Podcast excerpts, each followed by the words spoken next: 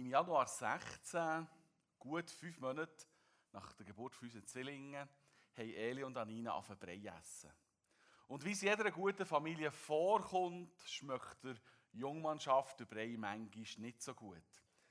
Und bei Elio hat es dann schon vorkommen dass der Brei nicht einfach nur Retour gekommen ist, sondern es so wie mit einem Feinzerstäuber überall in der Küche, auf Elio und auf mir überall der Brei verteilt war.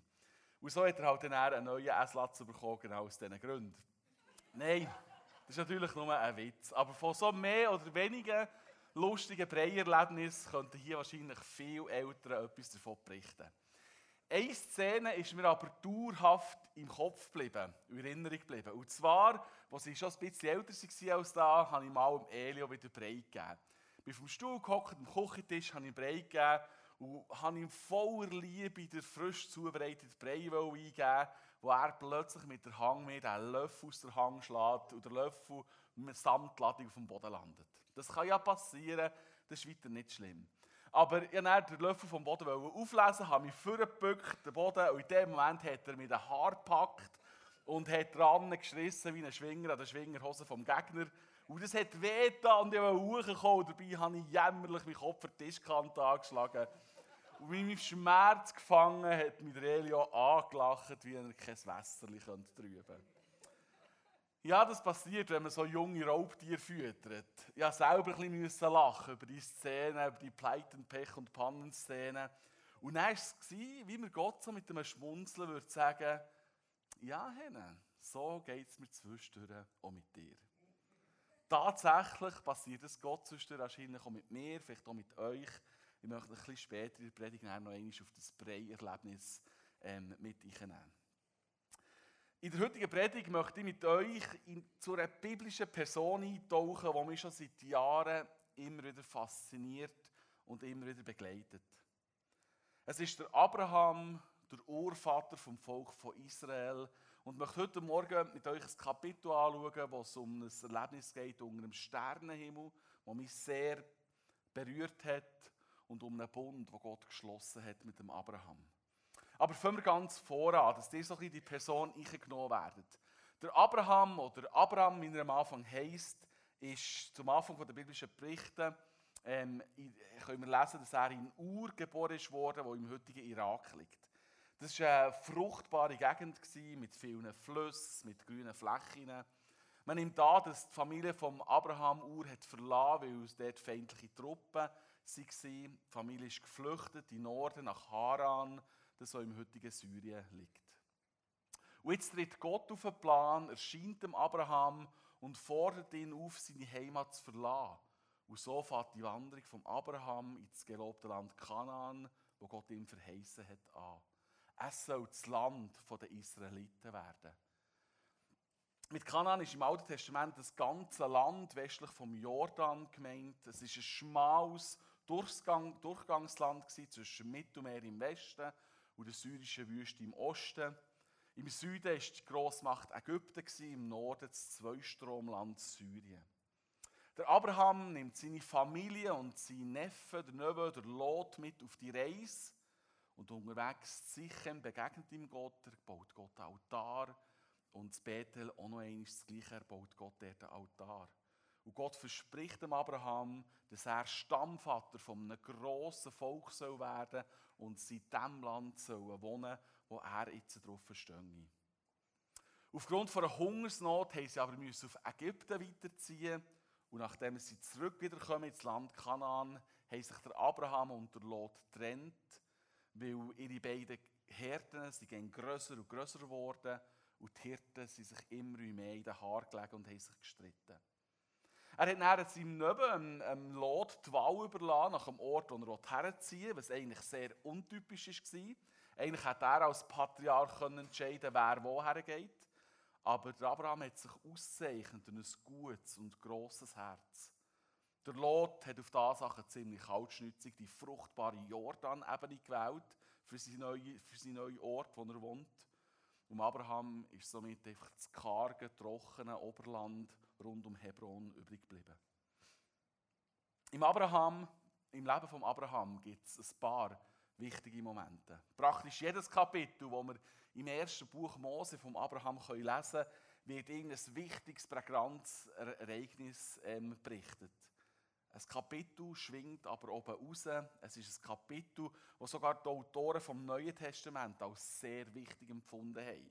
Der Paulus hat das Kapitel 15 vom ersten Buch Mose so wichtig gefunden, dass er im Römerbrief und auch im Galaterbrief auf die Texte ist eingegangen und auch im Jakobusbrief wird auf das Kapitel eingegangen.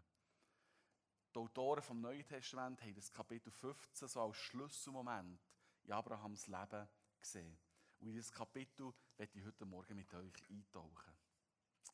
1. Mose 15, wir fangen dort an. Danach redete der Herr zu Abraham in einer Vision. Hab keine Angst, Abraham. Ich beschütze dich wie ein Schild und werde dich reich belohnen. Wir müssen vielleicht noch ein bisschen zurückschauen. Kapitel 4 zu 13 können wir davon lesen, dass der Abraham in einen militärischen Konflikt ist verwickelt war. Er hat es selber gemacht, freiwillig, weil er seinem Neffen am Lot aus der Patsche helfen wollte. Und in Kapitel 13 und 14 haben wir eben gesehen, dass, dass Abraham ein äußerst, äußerst grosszügiger Mensch war. Er hat eben dem Neffen den Vorzug gegeben, das Land auszusuchen, was eigentlich unerhört war. Und er hat auch nach dem Kampf, von er seinen Neffen, Lot, hat befreit, in diesem Krieg, hat der Kriegsbeute abgelehnt, wo ihm eigentlich rechtmäßig zugestanden wäre. Das ist so der Kontext. Und das war die Situation, wo sich der Abraham hier im Kapitel 15 drinnen hat befunden. Der Abraham, so können wir es sehen, hat gut zu seinen Mitmenschen geschaut, hat ihnen in Extremsituationen weitergeholfen, wenn sie seine Hilfe haben benötigt. Aber ihm, wer hilft ihm? Der Abraham hat in Haran eine so eine grosse Berufung von Gott bekommen.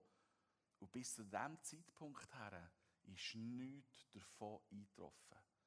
Noch hat er Nachkommen gehabt, noch hat er Land besessen, das ihm Gott hat versprochen. Der Abraham war so ein bisschen wie zwischen Stuhl und Bank. Eigentlich vieles okay und gleich. Die, die Berufungen, die Versprechen von Gott sind nicht eingetroffen. Und in die Situation redet Gott nachher die Zusage. Schild ist natürlich ein Bild für Bewahrung und Schutz. Und reich belohnen ist selbsterklärend.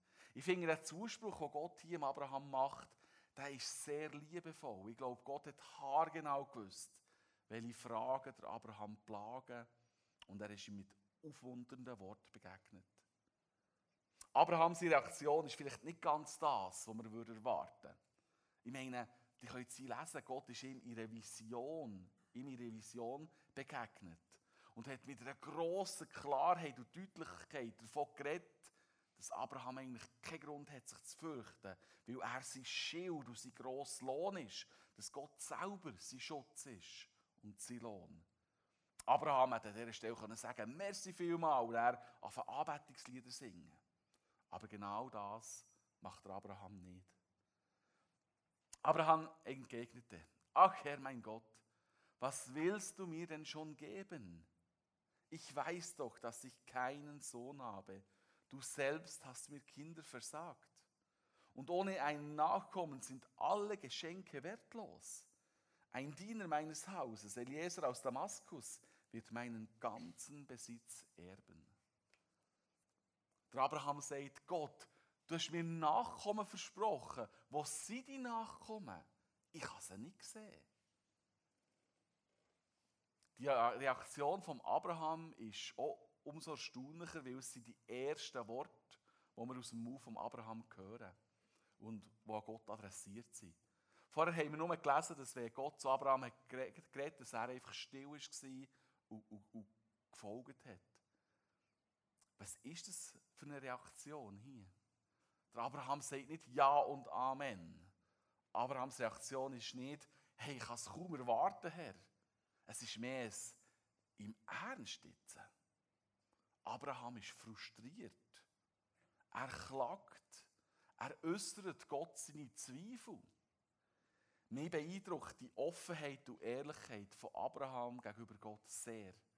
Er setzt nicht irgendwie eine fromme Maske und ein zähneknirschendes Lächeln auf, weil Gott doch so gut und unfehlbar ist. Er ist einfach ehrlich und es bricht aus ihm raus. Unfruchtbarkeit von seiner Frau, die Fehl fehlende Nachwuchs, das quält ihn entsetzlich. Für was soll die Belohnung sein, wenn er keine Nachkommen hat? Ich finde die Reaktion von Abraham sehr gesungen. Das ist Aufrichtigkeit wo sind unsere Ängste und Sorgen und Zweifel besser aufgehoben als bei Gott? Ich möchte auch dir ermutigen, dass du immer wieder ganz ehrlich vor Gott kommst und ihm deine Ängste, die Frust, deine Zweifel einfach herwirfst. Sag ihm immer wieder neu, wenn du total frustriert bist, vielleicht über das, was im Moment in deinem Leben abläuft, über deinen beruflichen Werdegang, wo du vielleicht das Gefühl hast, das ist das, was Gott mir als Wege zeigt. Lass die Frust ab wenn du vielleicht im Glauben gestartet bist und Gott hast gespürt und jetzt immer mehr merkst, dass die Glaube irgendwie wie tot ist. Sag's Gott, wenn du Frust hast, wenn du vielleicht noch keinen Partner, Partnerin gefunden hast, obwohl du so gern in einer Beziehung mit einem Mann oder einer Frau alles für Gott möchtest geben. Schütt deine Tränen vor Gott aus, wenn du vielleicht immer noch auf Kind oder auf ein weiteres Kind wartest. Da bist du bei Abraham in bester Gesellschaft. Auch er hat Gott sein Unverständnis und seine Sorgen hier ganz deutlich mitteilt. Das können wir vom Abraham lernen. Ich muss keine fromme Fassade aufbauen, wenn ich Gott begegne. Er sieht sowieso in mein Herz. Und ich kann ihm alles so mitteilen, wie es in meinem Herz ist und wie es über meine Zunge kommt. Gott kann sehr gut mit dem umgehen. Und ich weiss, dass Gott uns auch wirklich versteht in dem Innen. Gott lässt Abraham ausreden. Er ist nicht empört über seine Zweifel. Er lässt ihm zu und nimmt Abraham an. Und er übernimmt Abraham, er nimmt Gott wieder das Gespräch. Nein, erwiderte der Herr, nicht dein Diener, sondern dein eigener Sohn wird dein, den ganzen Besitz übernehmen. Er führte Abraham aus dem Zelt nach draußen und sagte ihm, Schau dir den Himmel an und versuche, die Sterne zu zählen. Genauso werden deine Nachkommen sein, unzählbar. Abraham nahm dieses Versprechen ernst. Er setzte sein ganzes Vertrauen auf den Herrn und so fand er, vor, fand er Gottes Anerkennung. Der Abraham steht unter einem dunklen Sternenhimmel. Um ihn ist es dunkel. Ich stelle mir vor, wie ein Gott einen Ort hat hergeführt, wo es keine Zelt, keine Tiere, keine Bäume hat gegeben. Die Welt um ihn ist so leer, wie er sich vielleicht im Moment fühlt, im Warten auf das, was Gott ihm hat versprochen. Ich habe ein tolles Bild gefunden, das vom Sieger Köder gemalt wurde. Die Nacht von Hebron ist der Titel. Es zeigt Abraham unter einem wunderbaren Sternenhimmel. Er streckt seine leeren Hänge aus, als möchte Gott sagen, hey Gott, hier stehe ich vor dir. So viel habe ich aufgegeben im Vertrauen auf dich. Und jetzt stehe ich mit leeren Hängen da. Ich weiß nicht, wie es weitergehen soll. Wir sind alt, wir sind kinderlos. Wie um alles in der Welt soll sich deine Berufung für mich jetzt noch erfüllen? Sein Blick ist gegen den Himmel gerichtet, sein Kopf mit so einem Gebetstuch bedeckt. Er sieht in die unendliche Weite vom Himmel und die zahllosen Sterne. Und das Bild braucht er Gott für Abraham erneut die Zusage zu machen, dass er ganz viele Nachkommen wird haben. Der Abraham steht mit leeren Hängen vor Gott. Es sind grosse Hänge, Hänge, die zupacken können aber auch Hänge, die jetzt offen sind. Gottes Segen und seine Verheißung, sein Versprechen neu zu erfahren und neu darauf zu vertrauen, dass es weitergeht. Dass Gott zu seinen Verheißungen steht, auch wenn immer noch nicht abzusehen ist, wie das konkret soll gehen. Er nimmt das Versprechen von Gott ernst und er setzt sein ganzes Vertrauen auf Gott. Gott sieht das Vertrauen und rechnet es ihm als Gerechtigkeit an, wie es in anderen Übersetzungen heisst. Wir sehen hier, allein das Vertrauen bringt die Beziehung von Abraham zu Gott wieder in Balance. Der Abraham hat in diesem Moment alles losgelassen. Sein Frust, seine Enttäuschung. Und genau in diesem Loslassen hat er erlebt, wie ihm Gott neu begegnet. Wie Gott ihm die leeren Hänge füllt mit neuer Hoffnung und neuem Vertrauen. Und wie es auf dem Bild schön dargestellt ist, in dieser dunklen Nacht leuchtet dem Abraham sein Gewand grün, Farbe für Hoffnung und spiegelt in dieser braunen, dunklen Wüste von seinem Leben Hoffnung und Gewissheit wieder, es geht weiter. Gott steht zu seinen Zusagen. Er schenkt Zukunft. Solche Momente sind unendlich kostbar. Wenn Gott uns begegnet, wenn wir seine Nähe unmittelbar spüren, wenn wir unsere Hänge und unser Herz so frei bekommen, dass Raum da ist, für Gottes Größe zu sehen, wie es der Abraham, der unter dem Sternenhimmel hat können sehen und ihm bewusst ist worden.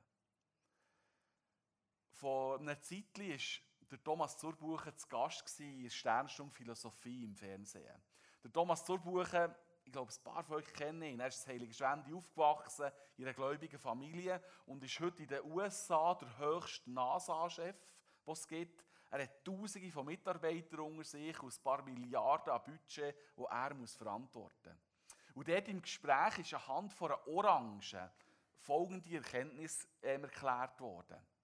In der Weltraumforschung können Forscher mit ihrem riesen Teleskop nur einen Teil vom Weltall, vom Weltraum sehen. So wie es hier auf der Orange markiert ist, nur der Oberflachteil. Über diesen Flachteil im Universum können sie nicht rausschauen. Und die Forscher wissen, dass die Fläche, die sie sehen und die sie wahrnehmen können mit ihren grossen Apparaten, wahrscheinlich nur 1% vom ganzen Universum ist, was es gibt. Wir können einfach nicht mehr sehen. Das ist die Begrenzung, die wir haben. 99% vom Universum ist für uns unsichtbar. Und Achtung, das flache Teil hier, das da dargestellt ist auf der Orange, das ist aber Milliarden von Lichtjahren groß. Könnt ihr euch das vorstellen? Das Licht braucht von Erde auf den Mond 1,3 Sekunden. Und der Flachteil ist Milliarden von Jahren, von Lichtjahren gross umspannt und ist gleich nur etwa 1% vom Universum. Und dann hat Thomas Durbuch erklärt, dass von dem 1%, wo man sehen kann, dass man von dieser Materie, der Energie, die dort vorhanden ist, dass sie heute etwa nur 5% erklären können. Wow, und Gott hat das erschaffen. Gott hat das Universum erschaffen. Er kennt es Tür und Tür. Die Größe von Gott. Und wenn man manchmal so Bilder sieht von diesen Galaxien und Nebel, die dort herum sind, Gottes Größe und Schönheit kennt keine Grenzen. So einen grossen und erhabenen Gott haben wir, der sich uns Menschen zuwendet und uns in Liebe begegnet. Ich finde, das ist einfach gewaltig. Die Größe hat Gott Abraham hier gezeigt. Und der Abraham ist ganz neu mit Vertrauen, Hoffnung und Zuversicht erfüllt worden. Für mich ist der Abraham in der Nacht von Hebron eine Einladung so Momente auch zu suchen. Bewusst alles aus der Hand rauszulegen, loszulassen, was mich beschäftigt, was mich umtreibt und wo ich Zweifel habe. Dass ich Gott alles sagen und vor Gott ablegen. Gott, du siehst mich. Ich möchte mich neu ausrichten nach dir. Von dir Orientierung empfangen, mich neu füllen. Wieder die Sicht für das gewinnen, was dran ist, was wichtig ist dass ich mich nicht im Wirrwarr von meinen Gedanken, von meinen Zweifeln und Sorgen verliere. So Momente, so Begegnungen mit Gott, wo wir mit leeren Hängen vor ihm stehen, glaube ich, sind sehr wichtig für unser persönliches Glaubensleben. Und was mir in der Vorbereitung ganz wichtig ist worden, oder wie ich gemerkt habe, wenn der Abraham seine Zweifel, seine Klagen nicht hat geäussert gegenüber Gott, wäre das Sternenerlebnis vielleicht gar nie passiert. Habt ihr das gemerkt?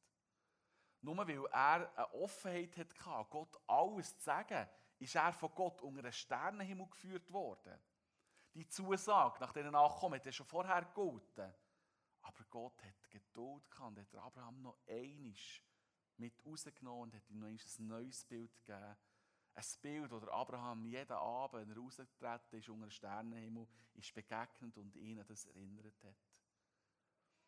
Ich glaube, auch wir haben von Gott ganz viel Zusagen bekommen. Dass er uns liebt, dass seine Gnade grösser ist als unser Versagen. Dass er uns an seinen Hang hat, dass er uns eine gute Zukunft schenken will. Dass er uns brauchen für den Bau von seinem Reich. Und, und, und. Wenn du also wieder mal Zweifel daran hast, ob die Aussagen noch gelten oder vielleicht gar nicht mehr von der Anwesenheit von Gott spürst, dann nimm dir doch so einen Moment unter dem Sternenhimmel Vielleicht irgendwo in der Natur, vielleicht auch im stillen Kämmerlein daheim oder wo immer und wirf Gott auf deine Zweifel und Ängste her, genau wie der Abraham. Im 1. Petrus 5,7 heißt es, all eure Sorgen werft auf Gott, denn er sorgt für euch. Wenn du etwas wirfst, dann musst du es loslassen. Nimm dir mal Zeit mit Gott und lass deine Ängste und Zweifel los. Sag ihm, was dich plagt. Lass aus deinen Hängen, dass du mit leeren Hängen vor Gott kannst stehen, wie der Abraham unter dem Sternenhimmel. Und ich bin überzeugt, dass Gott dir genau in solchen Momenten begegnen will. Vielleicht wirst du eine Vision bekommen, wie der Abraham. Vielleicht hörst du einfach Gottes Stimme in deinem Herz. Vielleicht schenkt dir Gott eine Antwort, wenn du in seinem Wort liest. Oder wenn du mit einem Bruder oder einer Schwester im Glauben redest. Vielleicht gibt Gott dir eine Antwort in der Predigt, in den Liedern vom Worship-Teil oder auch heute Morgen, wenn wir zusammen das Abendmahl feiern.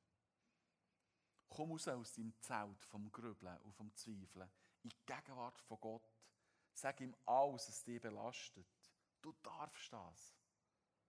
Und schau, was er für dich parat hat. Das ist so der erste Teil, der mich mega fasziniert hat, einfach in der Vorbereitung von dem ähm, Kapitel 15 vom 1. Mose. Dann geht es weiter. Und ich weiß nicht, ob er Gott einfach aus Anerkennung von Abrahams Glauben oder weil er gesehen dass Abraham innerlich, innerlich immer noch kämpfen geht, dann sogar noch einen Schritt weiter ist gegangen. Wir können den folgenden Versen lesen.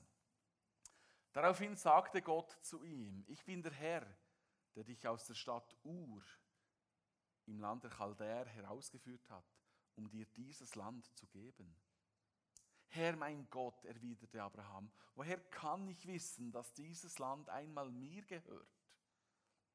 Darauf bekam er zur Antwort, bring mir eine dreijährige Kuh, eine dreijährige Ziege, einen dreijährigen Schafbock, eine Turteltaube und eine junge Taube.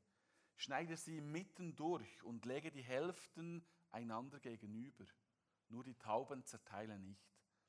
Abraham tat, was Gott ihm befohlen hatte, und als Raubvögel sich auf die Tiere stürzten, verscheuchte er sie.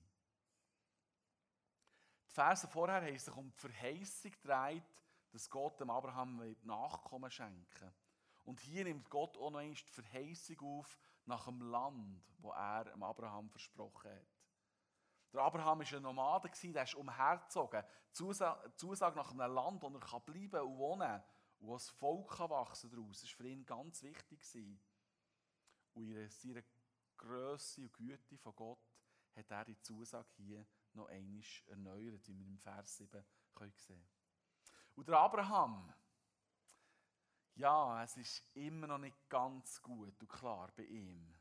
Er bleibt bei seiner Ehrlichkeit und möchte gerne eine konkrete Zusage von Gott. Und Gott sagt dann nicht, Abraham, was willst du denn noch von mir? Soll er noch irgendwie einen Stern vom Himmel bringen, oder was? Gott hat unendlich Geduld mit dem Abraham. Übrigens auch mit uns. Und schließt mit dem ganzen bedeutungsvollen Bund. Im Vers 10 lesen wir von dem Bundesritual, wo in dieser Zeit bekannt war, gang und gäbe, wo Menschen miteinander haben vollzogen wenn sie zusammen einen Bund oder einen Vertrag eingegangen Bei diesem Ritual war es eben so, dass man Tier längsseitig aufgeschnitten hat und er beide Tierhälften vis-à-vis voneinander hergelegt auf den Boden. Und schließlich ist es dann so gewesen, dass die, die zusammen einen Bund oder einen Vertrag haben beschlossen, dass sie durch die Tiergasse durchgelaufen und das ist die Besiegelung von dem Bund. Und das Bild dazu war folgendes: Wenn einer von uns den Bund bricht, dann soll es immer gehen wie diesen Tieren, die wir hier zwischendurch sind gelaufen. Das war also das Bundesritual, glaube ich, wo man nicht so leichtfertig ist eingegangen ich stelle mir vor, es ist auch noch ziemlich eingefahren. Man zwischen den halbierten Tieren ist durchgegangen. Mir ist, glaube ich, schon sehr bewusst, dass man da für einen Bund eingeht.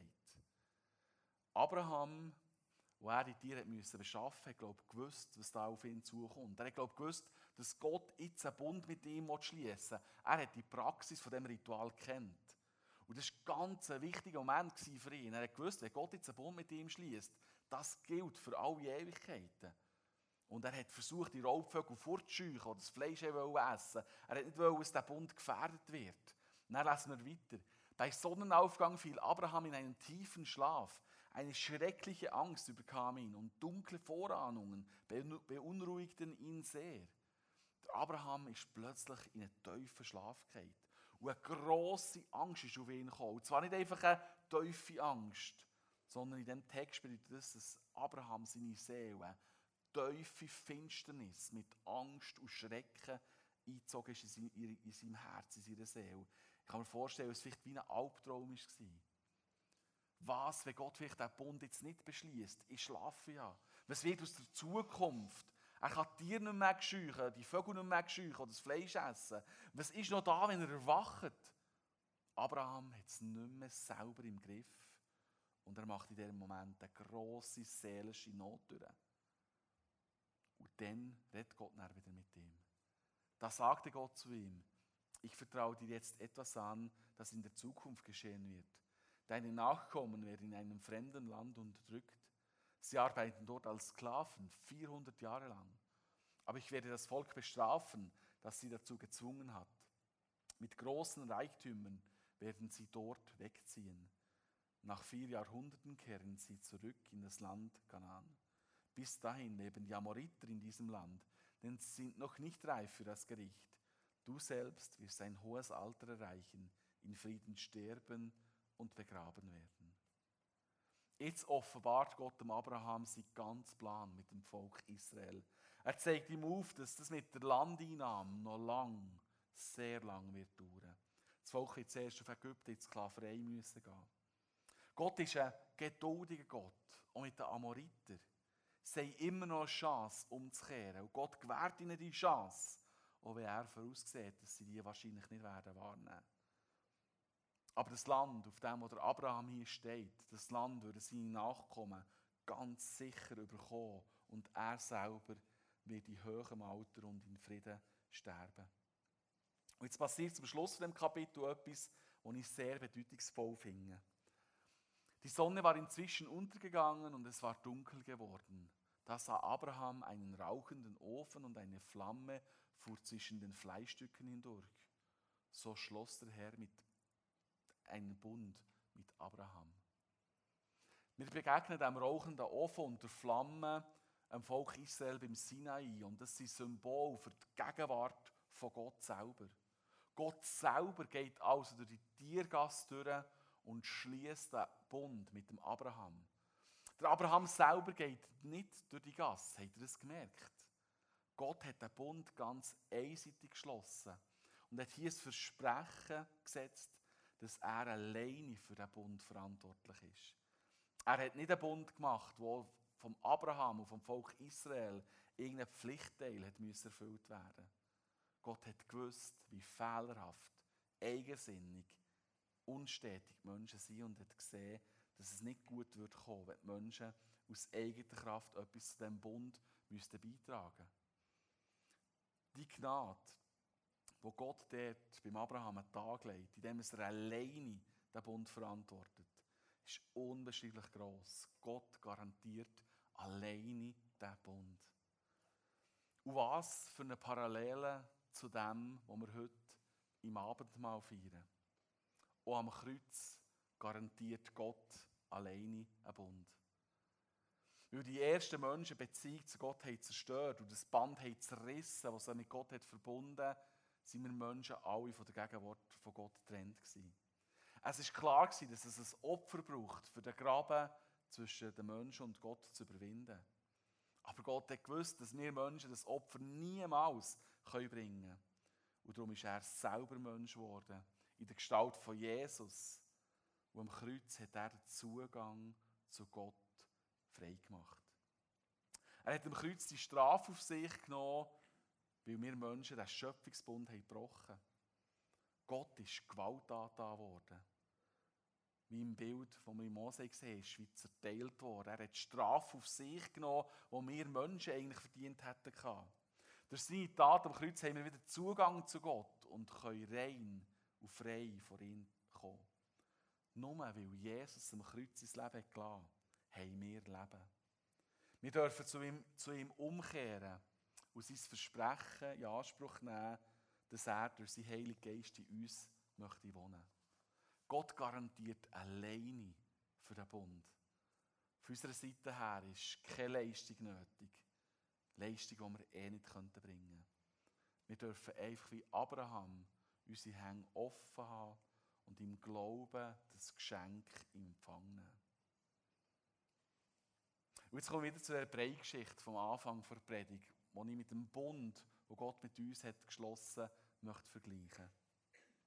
Wenn Elio den Brei, den ich ihm liebevoll hat zweckmixen einfach rausspäut und den Löffel auf den Boden schießt, dann stelle ich als Vater nicht plötzlich meine Beziehung zu meinem Sohn in Frage. Ich liebe ihn von ganzem Herzen. Und ich bin auch sein Vater, wenn er sich manchmal daneben benimmt und mir sogar noch wehtut. Natürlich wünsche ich mir als Vater, dass er wächst, der. Dass er eben nicht nur noch Brei ist, dass er fährt an verlaufen, dass er die ersten Worte redet, dass er immer auch ein bisschen selbstständiger wird. Aber ich wäre auch noch immer sein Vater und würde ihn lieben, wenn er mit 20 noch nicht laufen würde. Er ist mein Sohn. Und kein Ereignis kann das Band oder den Bund von mir mit meinem Sohn zerstören. Es braucht von ihm her keine Leistung, dass ich diesen Bund aufrechterhalte. Und bei dem Breierlebnis war es eben, wie Gott würde sagen, ja, Henne, so geht es manchmal auch mit dir. Ich sehe mich selber in dem Innen, wie ich manchmal mit den guten Gaben von Gott umgehe. Gott meint es gut mit mir, hat mir den Heiligen Geist geschenkt, der gute Früchte in mir möchte zur Entfaltung bringen So oft ist es aber so, dass ich das Wirken von Gott, vom Heiligen Geist oder Gottes gute Lebensratschläge auf einen Boden schlagen und gar nicht zu mir nehmen. Ich bin doch selber gross und so lande ich oftmals wieder im Chaos mit mir selber, mit den Mitmenschen und mit Gott.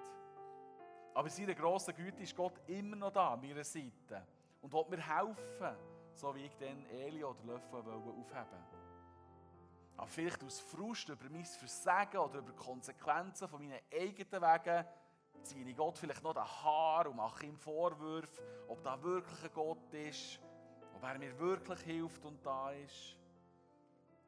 Aber Gott ist ein guter Vater zu uns. Er, er hält uns aus und er bleibt bei uns. Er ist viel besserer Vater oder viel bessere Mutter, als wir jemals zu unseren Kindern sein können. Natürlich. Auch Gott wünscht sich, dass wir im Glauben wachsen dass wir mündig werden, dass wir gute Wege gehen, die er für uns parat hält. Aber in seiner grossen Liebe und Gnade ist er mit uns einen Bund eingegangen, dort am Kreuz, der eben nicht von unserer Leistung abhängig ist, sondern einzig auf dieser Leistung beruht, dass Gott durch Jesus Christus für uns am Kreuz vollbracht hat. Er liebt dich immer, egal welche Trötzelphase du als sein Kind durchmachst. Er hat unendlich Geduld mit dir und er freut sich mega, wenn du dich ihm zuwendest, deine Hände für ihn öffnest und seine guten Gaben entgegennimmst. Er freut sich, wenn du dein Vertrauen in Gott erneuerst, wenn es erneuert wird, wenn du Schritte im Glauben machst, wenn du deine Begabungen und Berufungen entdeckst, als Gott das Abbild in dieser Welt einen Unterschied ausmachst. Da freut sich Gott aber Gott, sein Bund, der gilt. Egal, was du machst. Nämlich, dass er dich unabhängig von deiner Leistung liebt und dich am Kreuz mit Gott versöhnt hat.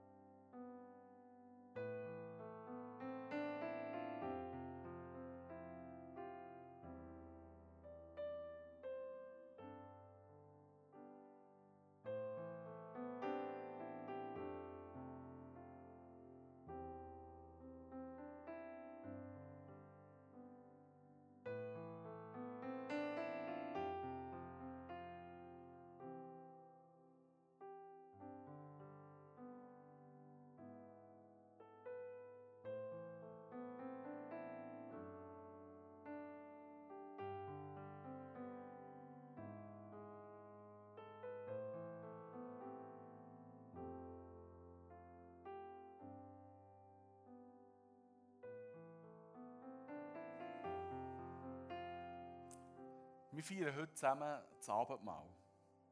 Das Abendmahl ist ein Ritual, das von Jesus selber ins Leben gerufen wurde. In dem, dass wir das Brot nehmen, dass wir das wie brechen und zu uns nehmen, denken wir daran, wie Jesus am Kreuz sein Leib hat brechen und für uns hergegeben hat. Wenn wir den Wein, den Traubensaft trinken, dann denken wir daran und erinnern uns daran, wie Jesus am Kreuz seine Hänge durchbohren und sein Blut für uns hat vergossen. Ich habe euch vorher erzählt, dass Jesus am Kreuz die Strafe hat auf sich genommen hat, die eigentlich uns gegolten hätte. Jesus war fehlerlos. Für seine Taten hätte er niemals müssen sterben Aber dadurch, dass er unsere Schuld am Kreuz hat tragen, ist der Zugang von uns zu Gott frei. Ich lade dich ein, währenddessen die Band drei Lieder spielt, vorzukommen und das Zeichen vom Abendmahl für dich in Anspruch zu nehmen. Vielleicht gehst du zum Kreuz her und dankst einfach Jesus dafür, dass er stellvertretend dort deine Schuld auf sich genommen hat. Vielleicht stehst du schon zum Kreuz oder am Platz während der Lieder, hast deine Hänge auf, wie wir es beim Bild von Abraham sehen. Als Zeichen dafür, dass du vielleicht deine Zweifel, deine Ängste, die Groll loslassen Und wenn du das alles loslässt, hat sie deine Hänge wieder Platz für, für, für Gott. Er wird deine Hänge und dein Herz mit seiner Liebe, mit seiner Gegenwart, seinen Verheißungen und seiner Gnade füllen. Und ich bin überzeugt, du wirst neue Hoffnung und neues Vertrauen empfangen. Fühl dich in dieser Zeit jetzt ganz frei. Du darfst vorkommen und das Zeichen zu dir nehmen und Gott begegnen, so wie du es wirklich jetzt auch nötig hast. Ich tue noch beten.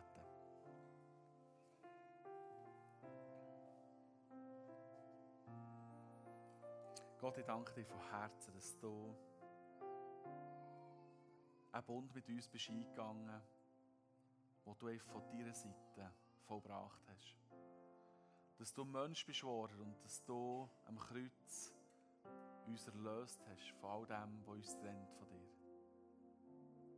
Dass von uns auch nicht irgendwie eine Leistung nötig ist, für uns das zu erarbeiten in der Gegenwart von dir, sondern dass wir einfach dürfen, wie die Zeichen jetzt vom Abendmahl zu uns nehmen und dir Jesus einfach Merci sagen, dass du dort von deiner Seite her einen Bund hast vollbracht, der uns frei macht, zu Gott zu kommen.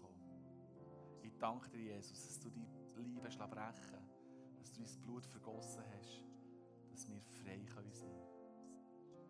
Und ich bitte dich, Gott, dass du jetzt einfach in dieser Zeit, die wir jetzt gerade haben, vom Abendmahl, vom Worship, uns begegnest, dass du unseren Herzen, unsere Herzen berührst, dass einfach wieder Vertrauen, Glauben darf wachsen in uns, dass du da bist, dass du es gut meinst. Dass wir loslassen können, dir jetzt in dieser Zeit begegnen können.